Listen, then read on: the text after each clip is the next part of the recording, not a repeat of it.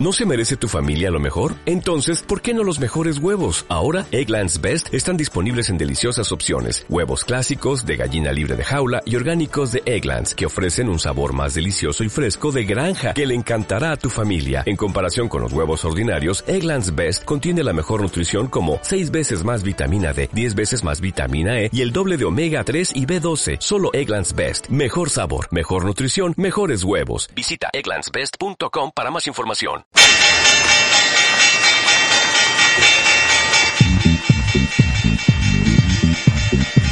Claves del mercado europeo.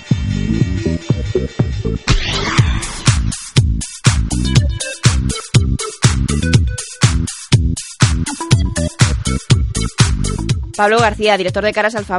Muy buenos días. Hola, buenos días. Estamos muy pendientes de cómo se tome el mercado esta última sesión de la semana, a ver si conseguimos superar máximos y seguir encadenando semanas con números verde. Bueno, la verdad es que se ha tomado especialmente bien. Yo hoy titulaba y ayer en mi blog de expansión que los mercados han dado el voto de confianza a Draghi. Era la cita más importante que hemos tenido, yo creo que en los, eh, los últimos meses.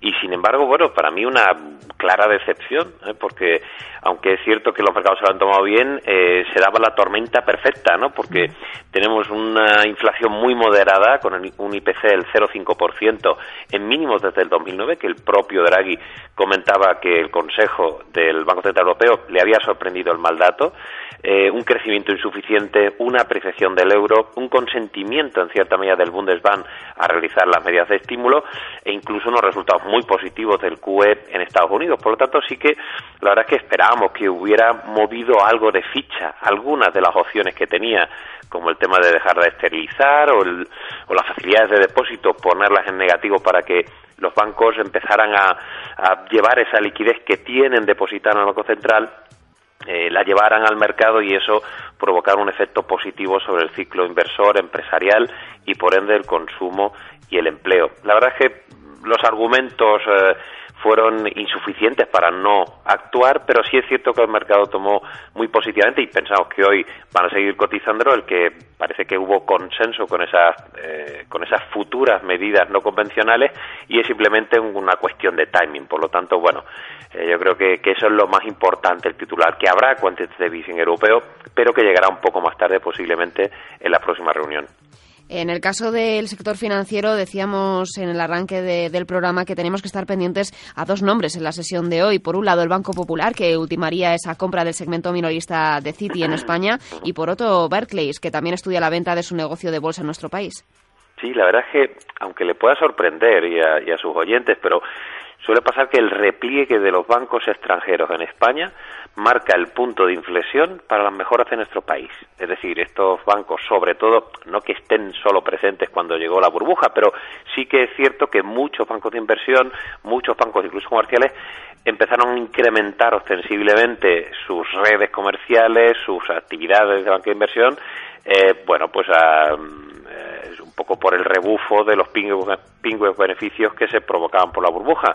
Esos rápidos beneficios eran atraían esas inversiones y sin embargo, bueno, pues llegan tarde y sobre todo se van en el momento en el que a priori las mejoras eh, de la banca retail pues van a empezar a, producirse, ¿no? Lloyd, Citi, Barclays, cualquiera de ellos yo creo que eh, siguen cometiendo errores estratégicos, al igual que algo, algo, que usted no me ha preguntado, pero es el caso de Marks Spencer.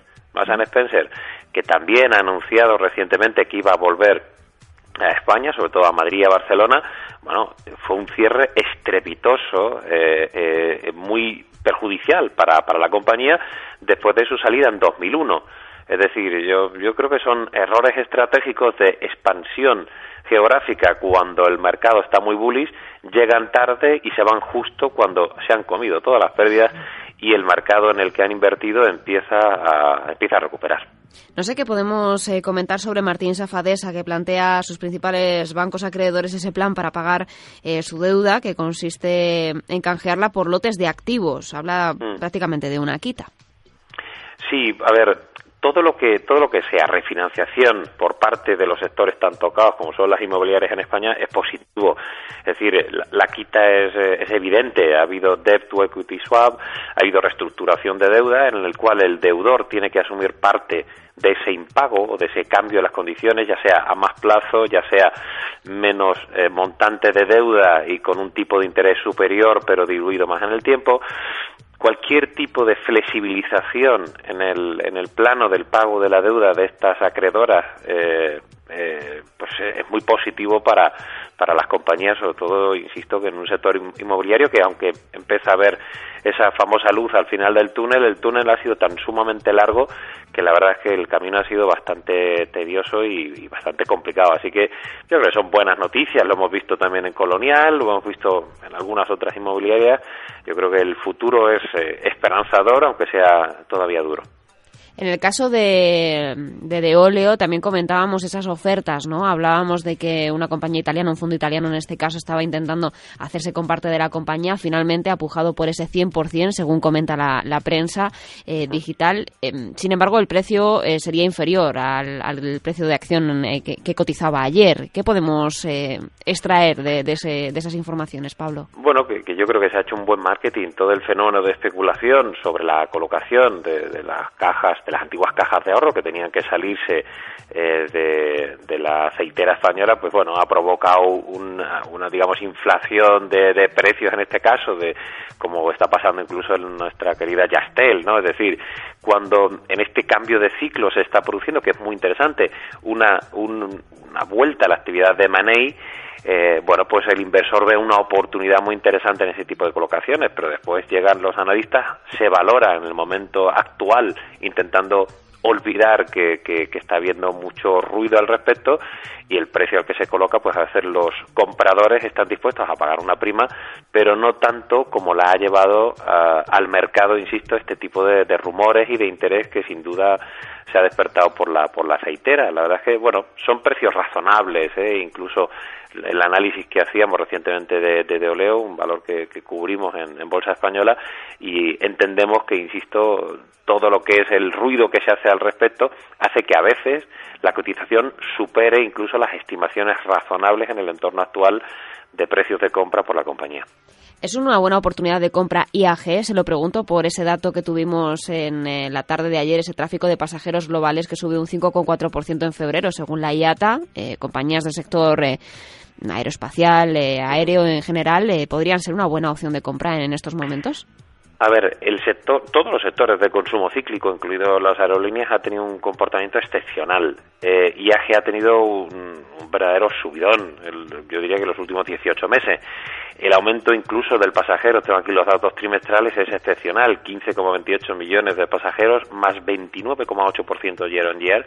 Eh, es cierto que tenemos también un incremento en el perímetro de, de consolidación, pero son muy buenas cifras. Eh, lo que pasa es que, bueno, uh, bueno, y otro lado también positivo que se ha aprobado por fin los pilotos de Iberia, que han aprobado uh -huh. por amplia mayoría el preacuerdo que se alcanzó, como usted recordará, en febrero con los representantes del sindicato SEPLA y la, y la dirección de empresa. Es decir, tenemos mejoras de número de pasajeros, tenemos una mejora en la estructura empresarial, que ya parece que va cogiendo forma después de la fusión entre Iberia y British Airways, y también una paz social dentro de la compañía. No obstante, la valoración se nos antoja que es demasiado elevada para este entorno todavía bueno pues eh, hay que mejorar bastante bastantes cosas sobre todo en el plano de rentabilidad así que bueno a estos niveles ya empezaríamos a, a soltar un poquito de lastre nunca mejor dicho y, y tomar un poco de beneficios y buscar otras alternativas pues Pablo García, muchísimas gracias por analizar esas empresas y esas claves que mueven los mercados y vamos a ver si continúan los números verdes en la sesión de hoy en, en Europa. Muy bien. Gracias. Un saludo.